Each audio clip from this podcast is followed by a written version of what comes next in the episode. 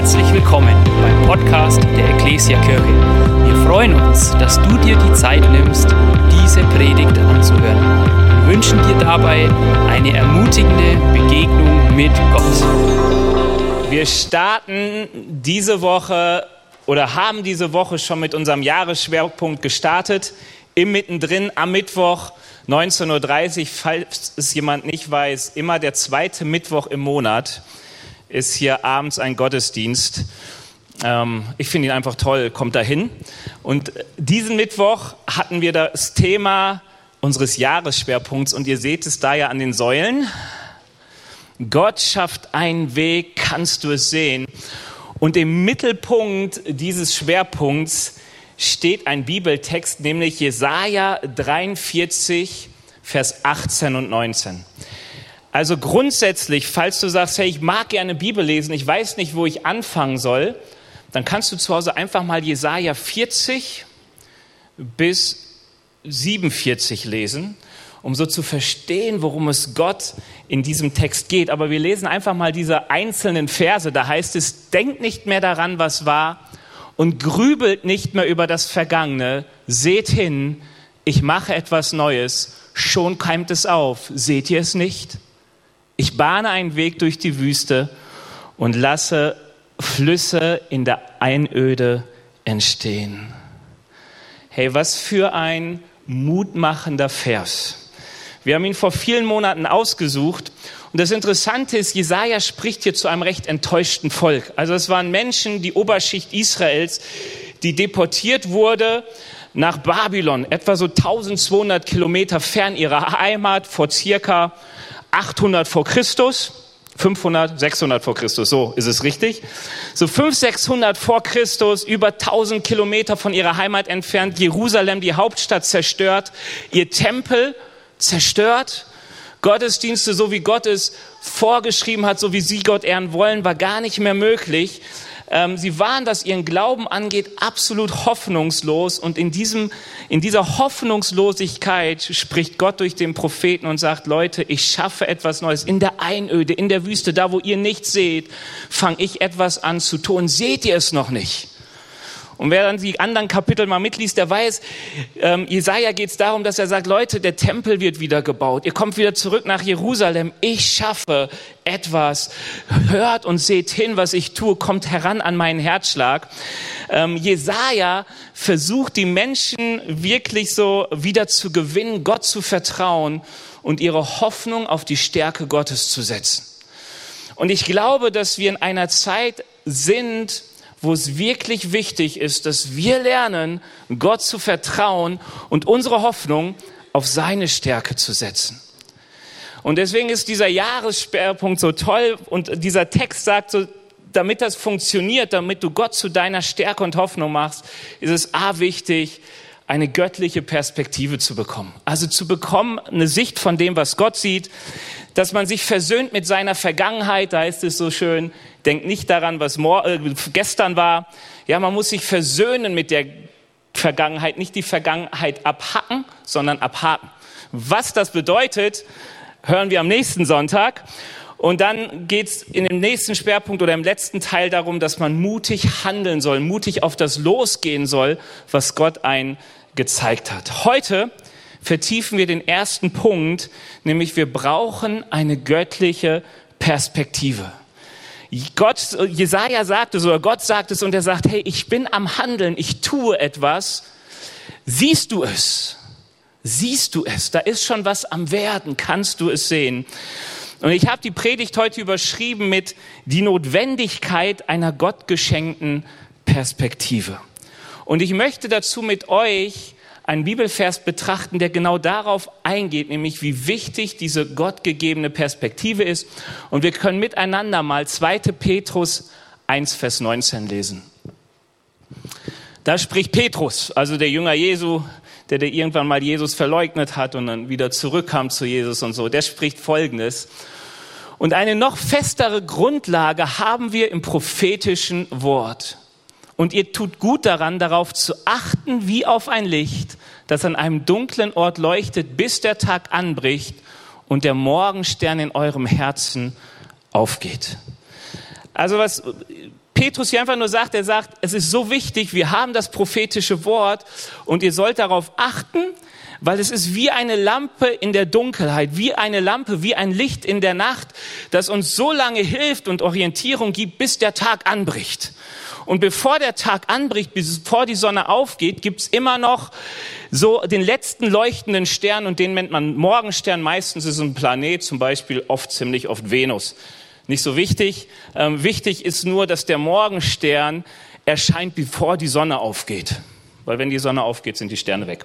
Aber gut, das, äh, was will uns, was will Petrus in diesem Text sagen? Also Petrus weiß, dass sein Tod kurz bevorsteht.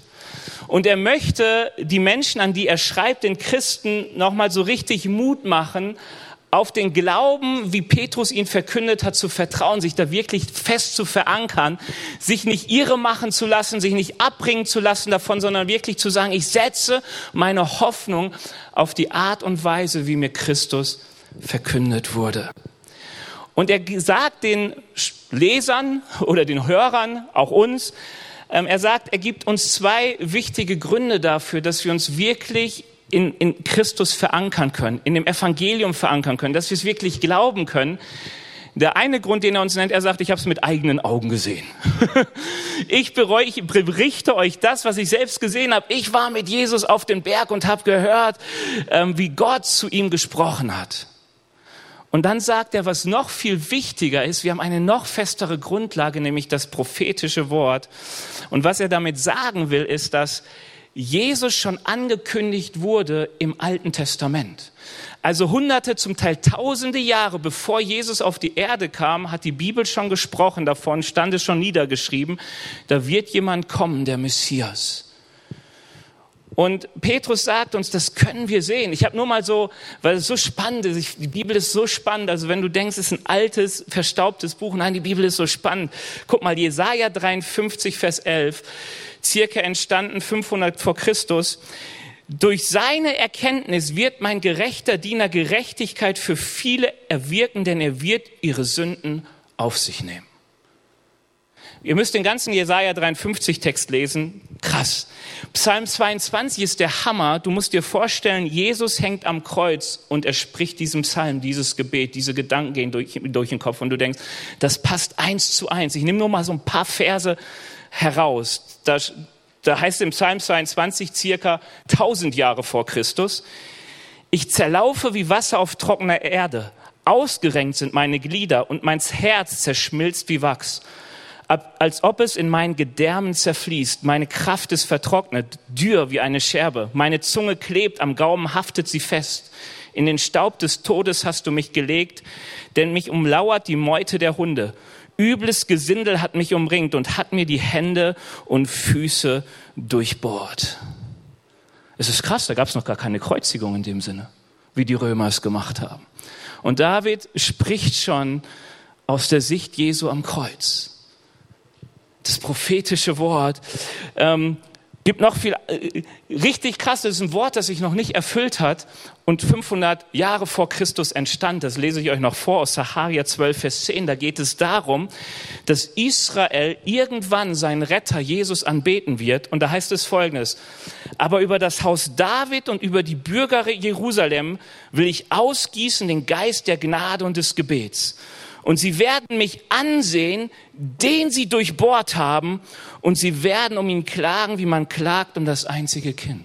Verrückt. Hey, die Jungen können gar nichts damit anfangen. Wie, wie kann man auf Gott schauen, den man durchbohrt hat? 500 Jahre bevor Jesus überhaupt die Erde kam. Und Petrus sagt uns, hey, ihr besitzt diese prophetischen Worte und ihr habt gemerkt, wie sich Worte schon erfüllt haben.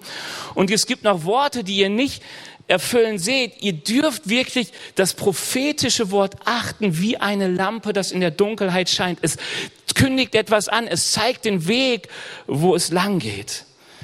Also Petrus sagt uns, das prophetische Wort hat besondere Bedeutung und über dieses prophetische Wort geht's heute. Was ist das prophetische Wort? Ein Prophet ist jemand, der für Gott spricht. der das sieht, was Gott denkt, tut, handelt, meint und es einfach uns verkündet. Das prophetische Wort ist sozusagen das, was Gottes Sicht der Dinge weitergibt. Ich habe das mal in so einer Folie so ein bisschen versucht ähm, zu, zu, zu, zusammenzufassen, die von Gott offenbarte, unsichtbare Realität Gottes, die oft im Gegensatz zu unserer Wirklichkeit und Wahrnehmung steht. Ja, und die Bibel berichtet uns über Dinge, die wir nicht wissen können aus der Vergangenheit. Sie sagt uns, wie die Erde entstanden ist. Sie kann uns Sachen über unsere Gegenwart sagen, dass wir Rettung brauchen. Und sie kann uns Dinge über unsere Zukunft sagen, dass es ein ewiges Leben und einen ewigen Tod gibt. Wir haben das Wort Gottes Ratschluss wird uns verkündet. Und dieser steht so oft im Kontrast zu unserer Wahrnehmung. Wir waren gerade bei der Kreuzigung Jesu. Denk mal an die Kreuzigung Jesu. Wenn du es einfach so ohne christlichen Hintergrund sehen würdest, dann würdest du sagen, ja gut, ist ein Verbrecher gestorben. Es war halt bei den besonders schlimmen Verbrechen gab es die Todesstrafe Kreuzigung. Also normalerweise bei Leuten, die Rebellion und sowas verursachten, wo man denkt, das muss ein abschreckendes Beispiel sein. Du kannst natürlich auch sagen, uiuiui, ein ganz schön bitterer, trauriger Justizirrtum. Aber was unmöglich in dem Kreuz zu sehen ist, ohne dass Gott es dir offenbart, ist, dass dort am Kreuz jemand für deine Sünden starb. Das ist der Grund, weshalb viele es nicht glauben, weil du kannst es nicht einfach mit dem Verstand erfassen. Du brauchst dieses Wort von Gott, das dir offenbart, da ist was passiert. Und wenn du dann zum Kreuz kommst, zu Jesus kommst und im Glauben kommst und sagst, Herr, wenn du für meine Sünden gestorben bist, dann vergib mir, dann wirst du erleben, wie Gott dir die Last von Schuld und Sünde nimmt. Also das prophetische Wort ist die Offenbarung der Wahrheit und der Sicht Gottes, der Wirklichkeit Gottes. Welche Bedeutung hat das prophetische Wort für uns? Ähm, ich glaube, wenn du in dieser Welt dorthin kommen möchtest, wo Jesus dich haben will, dann ist das prophetische Wort absolut unverzichtbar und absolut notwendig. Ähm, du kannst auch sagen, die Welt ist ein dunkler Ort, was die Wahrheiten Gottes angeht. Und das prophetische Wort ist das Licht darin, das dir zeigt, wo Gott ist und wo Gott lang geht. Es schenkt dir Orientierung. Ohne dieses prophetische Wort wären wir absolut orientierungslos und würden irgendwie im Dunkeln darauf warten, dass endlich Christus kommt. Also die, der Psalm sagt mal, dein Wort ist ein Licht auf meinem Weg. Hey, es ist, es ist, ähm, es führt dich dorthin, wo Jesus ist. Und das Interessante ist, ähm, kannst du kurz mal zurückklicken zu dem Petrus-Vers? Also da, perfekt. Ähm, was die Bibel sagt, also was sie eigentlich sagt, ist, dieser Welt ist ein dunkler Ort und sie wird dann hell, wenn Christus wiederkommt. Bis dahin wird uns das prophetische Wort, das Wort, das von der Wirklichkeit Gottes redet, immer Orientierung bieten. Und das Interessante ist, dass dort dann steht, und der Morgenstern wird aufgehen in eurem Herz. Das heißt, bevor Christus kommt, ist dieses prophetische Wort, das für uns Wirklichkeit wird, für den, der glaubt, im Herzen immer etwas, was Freude erweckt, was Licht gibt, was Kraft gibt. Also ich glaube, das prophetische Wort kannst du nicht überschätzen. Es ist wie der Fluglotse für einen Piloten. Es ist wie die Karte für den Touristen, das Navigationssystem für mich. Also wenn du deinen Weg finden willst, du brauchst das prophetische Wort. Und ich möchte jetzt mit uns mal so ein paar Beispiele von prophetischen Worten in der Bibel angucken, damit wir mal miteinander lernen, was das überhaupt ist. Wir fangen mal, also ich glaube, ich habe noch eine kurze, habe ich noch was? Klick mal äh, auf die nächsten Folien. Okay, eine weiter ist, ich glaube schon das biblische Beispiel. Wir gucken uns die erste Situation an, wo Menschen das prophetische Wort haben und andere, die in derselben Situation sind, das prophetische Wort nicht haben. Ich lese mal die beiden Texte und ihr ratet dann mal, wer wohl das prophetische Wort hat und wer es nicht hat. Durch das Land, durch das wir gezogen sind, um es zu erkunden, verschlingt seine Bewohner. Die Menschen, die wir dort gesehen haben, sind sehr groß. Sogar die Riesen, die Anakita, haben wir gesehen. Wir kamen uns neben ihnen wie Heuschrecken vor und in ihren Augen waren wir das auch. Wären wir doch bloß in Ägypten oder hier in der Wüste gestorben. Ach, wären wir doch schon tot.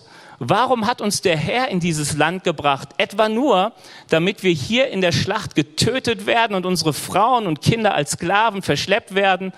Wäre es da nicht das Beste für uns, nach Ägypten zurückzukehren? Wir lesen den nächsten Text. Lasst uns sofort aufbrechen und das Land einnehmen, denn wir können es ganz bestimmt erobern. Das Land, das wir erkundet haben, ist sehr, sehr gut. Wenn Jahwe Gefallen an uns hat, wird er uns in dieses Land bringen, ein Land, das von Milch und Honig überfließt. Lehnt euch doch nicht gegen ihn auf und habt doch keine Angst vor dem Volk dieses Landes. Wir werden sie verschlingen wie Brot, denn ihr Schutz ist von ihnen gewichen und Jahwe ist mit uns. Fürchtet euch nicht vor ihnen. Frage, wer sind die Menschen mit dem prophetischen Wort? Das sind Josua und Kaleb, die das sprechen und davor war das Volk. Es macht einen Riesenunterschied. Beide stehen vor einem Land, das Riesenleute hat, stark befestigt ist, viel Kriegsmaschinerie, sich gut verteidigen kann. Und die einen sehen auf dieses Land und sie sehen, was ihre Augen wahrnehmen. Es ist nicht eroberbar. Und sie sagen, Leute, lass uns zurück nach Ägypten gehen. Sie haben keine Vision mehr für dieses Land, das Gott ihnen gegeben hat. Sie sehen nicht, dass Gott da irgendetwas aufkeimen lässt. Sie sehen nicht die Richtung, die Gott vorgibt. Ganz anders Josua und Kaleb. Sie sagen, Gott hat gesprochen. Wir sind gegangen aufgrund seines Wortes. Wenn er es uns gegeben hat, dann wird er die Männer dort entmachten. Seht doch mal, der Schutz ist von ihnen geflohen. Gott wird sie uns dahin geben. Es ist Zeit, dort hinein zu marschieren. Der einzige Unterschied ist das prophetische Wort. Einziger Unterschied ist das prophetische Wort. Die einen sehen es und die anderen sehen die Dunkelheit. Wir gehen noch mal im anderen Text ähnliche Bedeutung. Sobald die Israeliten Goliath erblickten, liefen sie vor Angst davon. David fragte ein paar Männer, die in seiner Nähe standen, was bekommt der Mann, der diesen Philister tötet und der Schande für Israel ein Ende setzt? Denn wer ist dieser unbeschnittene Philister überhaupt, dass er das Herr des lebendigen Gottes verhöhnen darf?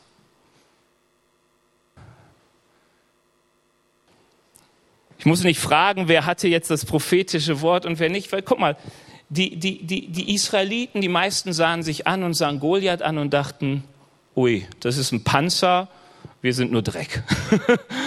ja, und sie flohen vor Angst.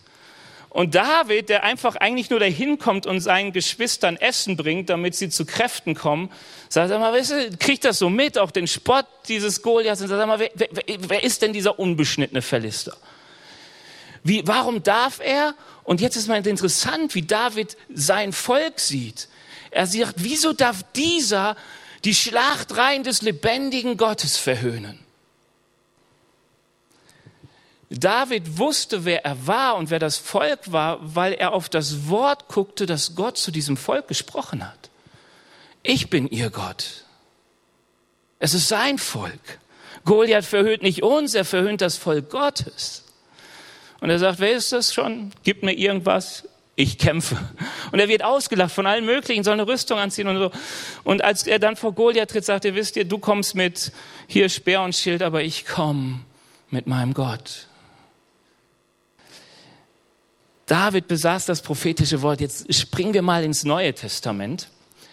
In die Apostelgeschichte ist jetzt richtig spannend. Wenn ich euch jetzt frage, wer das prophetische Wort besaß, dann kommt ihr wahrscheinlich fast in Straucheln. Während unseres mehrtägigen Aufenthalts traf ein Prophet mit Namen Agabus aus Judäa ein. Als er uns besuchte, nahm er den Gürtel des Paulus und fesselte sich damit an den Händen und Füßen. Dann sagte er, der Heilige Geist erklärt, so wird der Besitzer dieses Gürtels von den führenden Männern der jüdischen Gemeinde in Jerusalem gefesselt und den fremden Völkern ausgeliefert werden nicht so ein richtig prophetisch ermutigendes Wort, wenn es dein Gürtel wäre und jemand will, ah, kommst ins Gefängnis und so und naja. Als wir mit, als wir mit, als wir, die wir mit ihm reisten und die Gläubigen am Ort das hörten, baten wir Paulus inständig, nicht nach Jerusalem zu gehen. Also wir haben hier so einen Gottesdienst, Dort kommt ein Prophet und nimmt den Gürtel, der da rumliegt von Paulus, weshalb auch immer der da rumliegt, ähm, bindet sich hier und sagt, so geht's Paulus und die ganze Gemeinde sagt, Paulus, das ist ein Wort vom Herrn, er warnt dich auf keinen Fall nach Jerusalem. Wir haben dich so lieb, du hast dich doch auch lieb, bleib hier. ist ein Döner, wird schöner, keine Ahnung. So, ähm, folgende Reaktion Paulus. Ich habe übrigens, weil das geht über zwei Kapitel, ich habe das so ein bisschen zusammengeschnitten, die Verse. Also wenn du denkst, klingt ein bisschen komisch, weil es über zwei Kapitel geht und zwei Kapitel war zu lang zum Lesen. Doch Paulus sagte, was soll das Weinen? Heult nicht rum. Ja. Ihr zerreißt mir das Herz. Ich bin nicht nur bereit, mich in Jerusalem verhaften zu lassen, sondern auch für Jesus, den Herrn, zu sterben. Nun gehe ich nach Jerusalem, unwiderstehlich gezogen vom Heiligen Geist, ohne genau zu wissen, was mich dort erwartet, obwohl der Heilige Geist mir in jeder Stadt gesagt hat, dass mich Gefangenschaft und Leid erwarten. Doch mein Leben ist mir nicht der Rede wert, es sei denn, ich nutze es, um das zu tun, was der Herr Jesus mir aufgetragen hat, das Werk, anderen die Botschaft von Gottes Gnade zu bringen. Weißt du, es gibt einen Unterschied wie Paulus sein Leben betrachtete und wie die Leute, die mit Paulus unterwegs waren, das Leben betrachtete. Sie sahen alle erstmal das prophetische Wort. Und Paulus sagt, mein Leben ist nicht da, damit es möglichst alt wird. Mein Leben ist dafür da. Und da zieht mich Gott hinterher, das Evangelium zu verkünden. Und er sagt, ich soll nach Jerusalem. Und er gibt mir den Trost, dass ich jetzt schon weiß, es wird viel Leid auf mich warten. Ich bin am richtigen Ort, auch wenn ich viel leiden werde. Kein Problem. Ich besitze das prophetische Wort und das zieht mich unwiderstehlich nach Jerusalem. Unwiderstehlich. Weißt du, und die Gemeinde war ein bisschen wie Petrus vor Jesus, als Jesus von seinem Leid verkündet, sagt sie, wir haben dich so lieb, wir wollen möglichst, dass du lange erhalten bleibst, bleib bitte hier. Und Jesus sagt auch zu Petrus, Satan hinter mich, was du willst, ist nicht Gottes. Es ist eine ganz normale menschliche Sicht. Das prophetische Wort, und wenn du die Bibel durchgehst, du würdest unendliche viele Stellen vom prophetischen Wort finden. Noah, Stephanus, Maria, Hagar, Hannah, Jesus, David. Also du wirst tausend Leute, du wirst immer merken, das, was sie leitet, ist das Wort von Gott.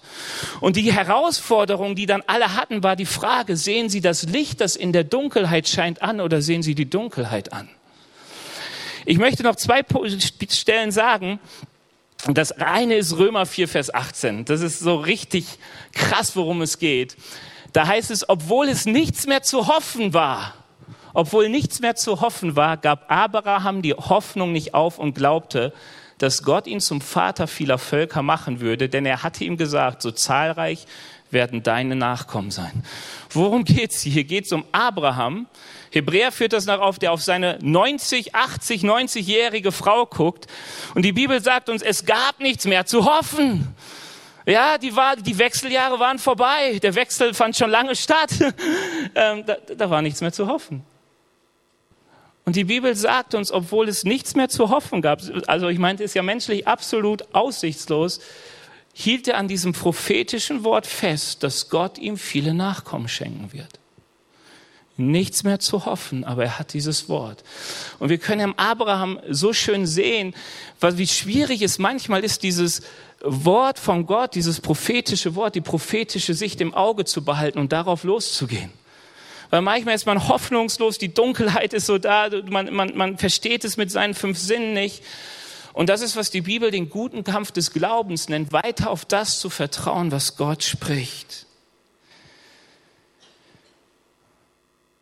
Letzter Bibelvers. Ähm, kannst einmal klicken, oder es ist kein Bibelvers. Ihr kennt, die meisten von uns kennen die Geschichte Matthäus 14, wo Petrus im Boot ist, mitten im Sturm. Das ist wichtig. Ja, war ein Sturm auf dem See Genezareth. Da können auch hohe Wellen kommen, weil es so Fallwinde gibt. Die kriegen richtig Kraft und Schmackes. Und in diesem Sturm, in dem Boot, kommt ihnen Jesus entgegen. Und Petrus sagt, Jesus, wenn du es bist, dann befiehl mir auf das Wasser zu kommen und ich werde zu dir gehen. Und Jesus sagt, komm. Und Petrus geht in die Wellen hinein.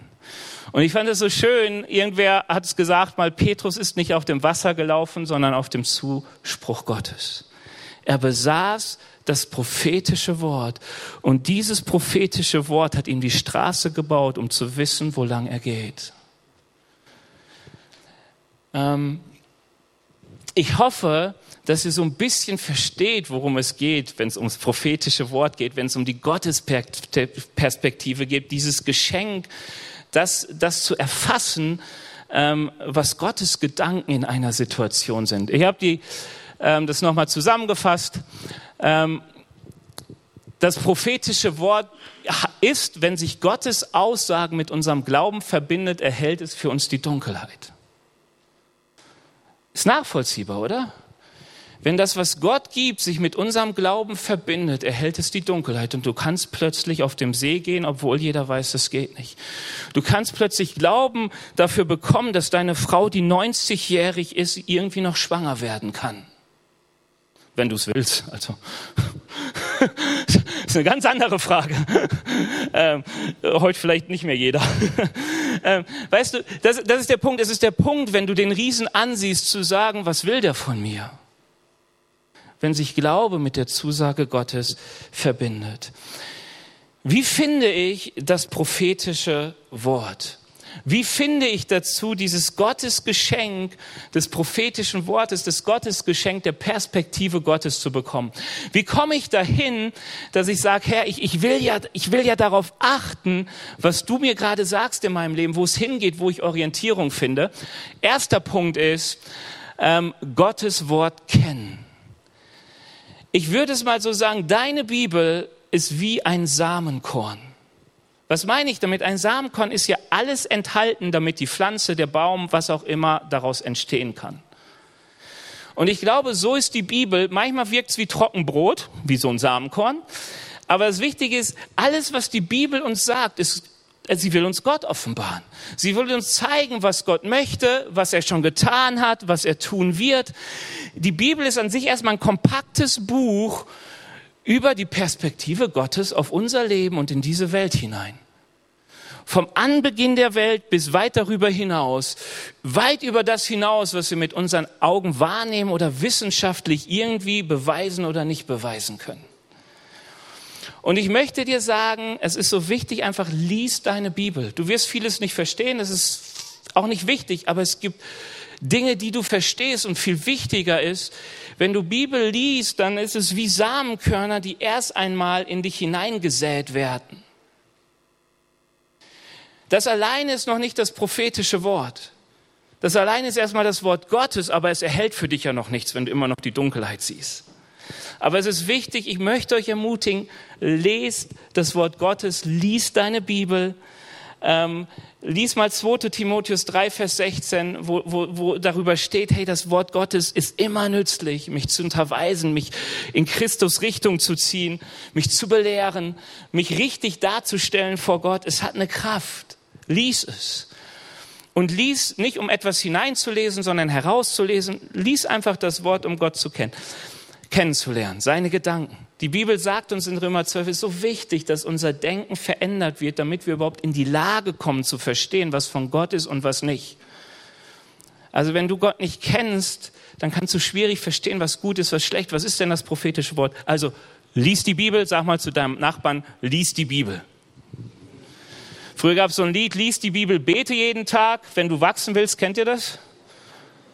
Okay, dann singe ich es auch nicht mit euch. Ah, der Ernst kennt's noch. Kommst du nach vorne, lass uns das singen? Nein. Scherz, das tun wir niemanden an. Okay. Das zweite ist, auf den Heiligen Geist hören. Weißt du, der Heilige Geist ist wie Wasser, das du dem Samenkorn hinzufügst. Weil wenn, wenn, wenn, der, wenn Wasser zum Samenkorn kommt, kannst du ja machen, du nimmst irgendwelche Saaten, schmeißt sie ins Wasser, dann fangen sie an zu keimen, wenn alles gut geht. So.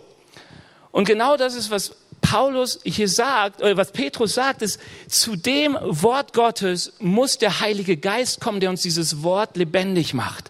2. Petrus 21 bis 21, den Vers habe ich da nicht bei. Das ist einfach, wie die Bibelstelle weitergeht. Da heißt es, vor allem aber müsst ihr wissen, dass keine prophetische Aussage der Schrift aus eigener Deutung stammt.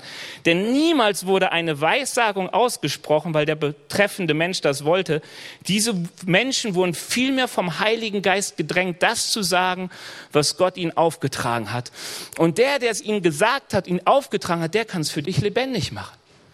Plötzlich merkst du, dass dieses Wort, das du gelesen hast, so gut in deine Situation passt und es wird für dich zu einem Licht in der Dunkelheit, zu diesem prophetischen Wort. Also wenn der Heilige Geist zu dem Wort kommt, dann wird es eine fruchtbringende Begegnung. Dritter Punkt, wenn der Samenkorn ins Wasser kommt und keimt, dann braucht es noch Erde. Und die Bibel sagt uns, dass, dass eines total wichtig ist, damit das, was Gott durch das prophetische Wort zu uns sagt, auch wirklich sichtbar wird, ist ein reines Herz. Und du denkst jetzt, uiuiui, als Kind kenne ich noch dieses Gebet, mein Herz ist rein, soll niemand drin wohnen als Jesus. Alleine wurde ich erwachsen und war es vorbei mit dem Gebet. Ja, so ist es gar nicht gemeint. Wir sind alles fehlbare Menschen. Die Bibel spricht manchmal auch von gebahnten Wegen, die wir im Herzen brauchen. Oder anders noch gesagt, modern, auch wenn ich jetzt nicht wüsste, dass eine Übersetzung das so sagt, wäre, dass unsere Motivation richtig ist. Weißt du, wenn in meinem Herzen ist, ich will einfach rein, reich werden, dann wird die, die, die Bibel es sehr, sehr schwierig haben und Gott es sehr, sehr schwierig haben, dir ein prophetisches Wort über Finanzen zu geben, das du wirklich erblickst und richtig verstehst. Weil deine Grundmotivation, um Gottes Sicht auf Finanzen zu sehen, ist schon eine falsche. Und es kann sein, dass wenn du Gott suchst, deshalb, dass Gott erstmal mit, dein, mit dir redet, um dein Herz zu verändern. Weißt du, wenn wir Stolz im Herzen haben, dann wird es ganz, ganz schwierig, das Wort Gottes richtig zu verstehen. Die Bibel sagt an einer Stelle, wer verkehrt ist, dem zeigt sich Gott verkehrt. Und du denkst, hä, warum, warum, was soll das denn? Ganz einfach, das Einfache ist nur, wenn dein Herz falsch ist, sieht es die Dinge von Gott falsch. Also du kannst auch sagen, wenn du voreingenommen bist, Vorurteile hast gegenüber einer Person, dann wirst du sie immer falsch wahrnehmen. Du wirst sie falsch verstehen, du wirst ihre Worte falsch verstehen. Versteht ihr, oder? Wenn die Haltung nicht passt, wird das, was von außen kommt, bei dir irgendwie fehlbewertet werden. Und deswegen ist es so wichtig, ähm, demütig zu sein und zu sagen, hey, in meinem Herzen ist, ich möchte da sein, wo Gott es will. Das ist eigentlich das, was immer wichtig ist beim Bibellesen, bei Gott suchen, wenn ich im Gebet bin, zu sagen, mein Wunsch ist es, Gott zu gefallen. Dann wirst du merken, wie plötzlich prophetische Worte zu so vielen Bereichen deines Lebens aufbloppen. Ich habe einen vierten Punkt noch ge geschrieben, aber der ist eigentlich mehr prophylaktisch, im Gebet bleiben. Warum ist es prophylaktisch? Weil wenn ich die Bibel lese, bin ich in Kommunikation mit Gott. Wenn der Heilige Geist mir Dinge offenbart, ich bin in Kommunikation mit Gott. Wenn ich ein Herz haben möchte, das befreit ist von falschen Motiven, muss ich in Kommunikation mit Gott sein. David sagt mal, Herr, prüfe mein Herz, ob ich es auch, ob es auch so ist, wie ich es meine. So ähnlich. Ich, ich verhaspel mich immer bei diesem Vers. Aber ja, David sagt, prüfe mein Herz. Der Einzige, der mein Herz kennt, ist Gott. Ich, er kennt es besser als ich. Mich betrügt mein Herz dauernd. Ich denke, ich bin im Recht und dann gehe ich ins Gebet und Gott sagt, nee, tu Buße. So einfach ist das mit dem Herzen. Also sprich, das Gebet ist mehr, wenn du dich manchmal fragst, was ist denn der Weg? Gebet ist Kommunikation mit Gott, das ist immer irgendwie drin.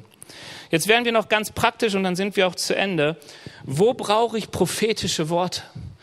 Wo ist Dunkelheit? Wo ist es wichtig, dass ich das prophetische Wort sehe, dass ich dieses Licht in der Nacht sehe? Und ich möchte dir sagen, eigentlich überall in deinem Leben. Ich fange mal mit etwas an, was uns vielleicht allen so ein bisschen Bauchschmerzen bereitet. Ich fange mal mit Finanzen an. Warum? Weil wir in einer Zeit sind, wo man manchmal merkt, das Geld wird knapper und die Kosten werden höher und man fragt sich, wie kann das alles gehen? Wenn du Gottes Vision von Finanzen hast, dann wirst du sehen, dass die Bibel sagt, Finanzen sind nicht da, um dir Sicherheit zu geben. Finanzen sind nicht da, um dir, also wenn dein Konto leer ist, gar nicht schlimm. Dein Kontostand soll nicht dir Sicherheit geben. Die Bibel sagt ganz äh, sogar umgekehrt, sie sagt, wenn du deine Sicherheit aufgrund deines Kontostandes hast, weil es dich beruhigt, dann liegt dein Vertrauen nicht auf Gott, wo deine Sicherheit und deine Versorgung ist, sondern auf Geld und das ist Götzendienst.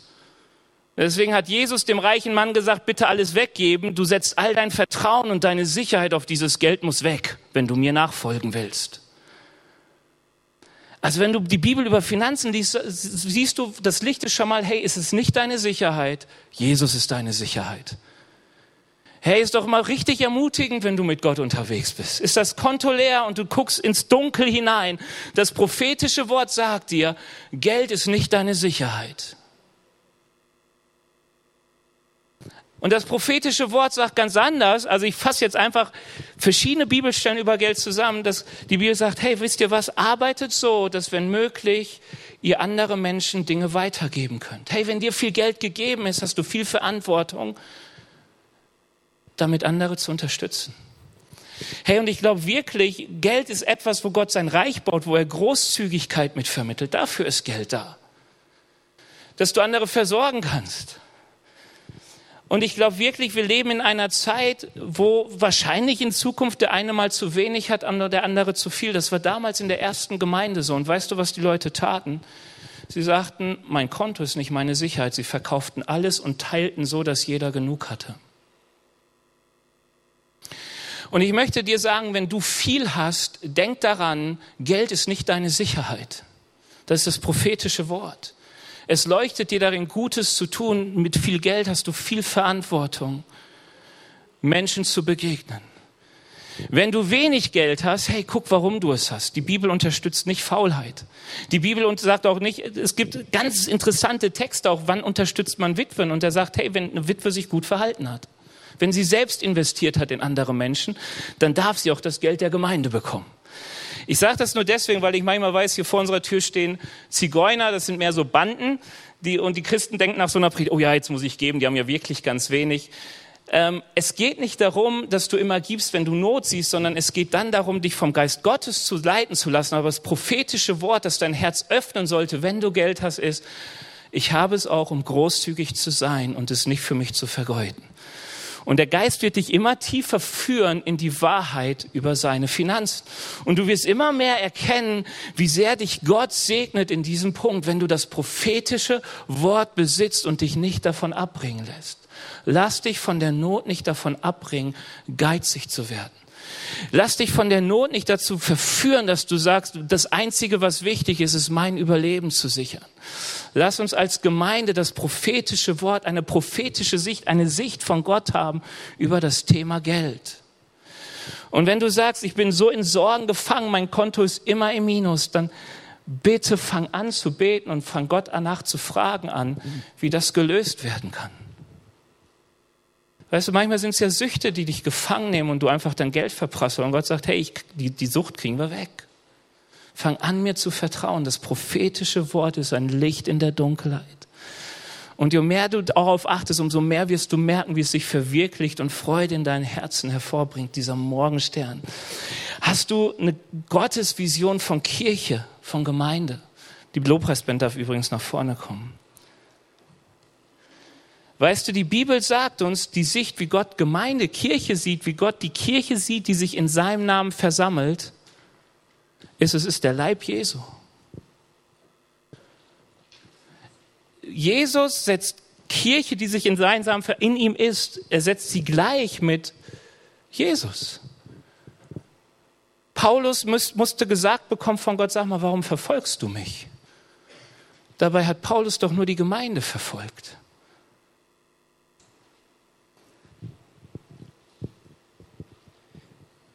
Weißt du, wenn Kirche für dich der Ort ist, wo du sagst, schön, da wird meine Not begegnet, ach schön, da höre ich ein bisschen von Gott, ach schön, das kann ich auch vom, vom, vom, vom, von der Couch aus tun, hey, dann hast du noch überhaupt keine Sicht von Gott über Kirche.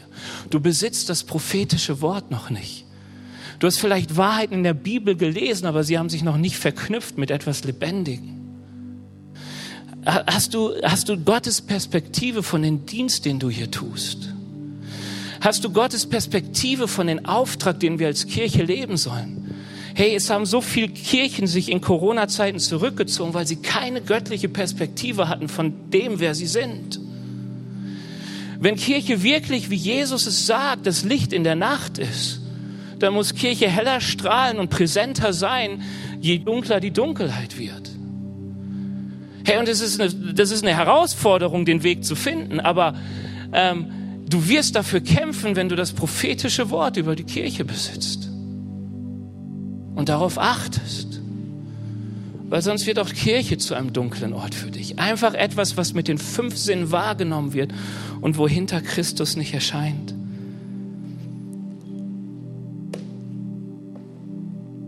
Hast du die göttliche Perspektive für deine Ehe, für deine Kinder, für deine Arbeit?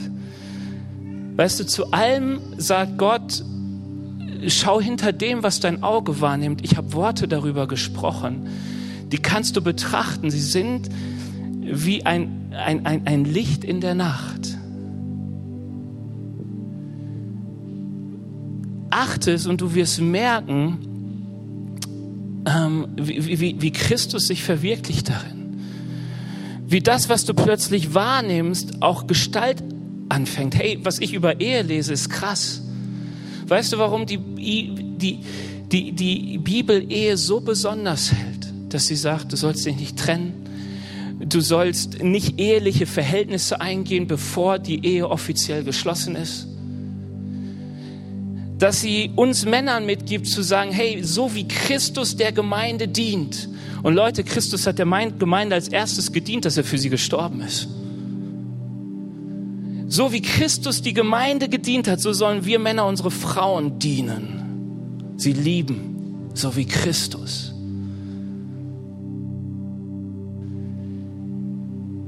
Warum? Warum sagt die Bibel so viel durchs alte Neue Testament immer, Ehe ist besonders gehalten bei Gott? Warum? Weil die Bibel sagt, in der Liebe zwischen Mann und Frau soll sich die Liebe Gottes zu den Menschen widerspiegeln. Das sind Gegensätze, Gott und Mensch, Mann und Frau. Aber Liebe überwindet Gegensätze. Und Liebe kann aushalten, sie hat Geduld. Gott bleibt treu, auch wenn wir untreu sind. Deswegen sagt Paulus, wenn du ein Bild sein möchtest für Christus und seiner Liebe, selbst wenn die Ehe getrennt wird, heirate nicht nochmal. Weißt du, dazwischen sagt auch Paulus, gibt es viel Gnade, wo man sagen sagt, hey, wir sind Menschen und wir versagen. Aber weißt du, was deine Ehe vielleicht rettet in dem Moment, ist eine Sicht von Gott über deine Ehe. Eine Sicht von Gott über deinen Mann, eine Sicht von Gott über deine Frau. Weil irgendwie, glaube ich, hätte es Gott geschafft, auch für mich, für dich, für jeden hier ans Kreuz zu gehen. Er hat genug Liebe. Und ich glaube, was uns so oft fehlt, ist diese Perspektive von Ehe, weil wir denken, Ehe ist da, damit ich glücklich werde. Das steht nirgendwo in der Bibel. Sorry. Wenn Ehe richtig funktioniert, ist es ein Ort, der dir wirklich Glück bereitet. Aber an sich soll in Ehe Jesus verherrlicht werden. Das ist der Punkt. Und dafür muss dein Partner nicht Jesus sein. Und du wirst merken, du kannst jeden Punkt durchgehen, wenn es um deine Kinder geht, bekomm eine Perspektive von Gott. Es ist viel wichtiger, dass sie, in der, dass sie bei Gott etwas werden, als dass sie in der Wirtschaft etwas werden. Viel wichtiger. Lass uns mal aufstehen, weil ich glaube, dass Gott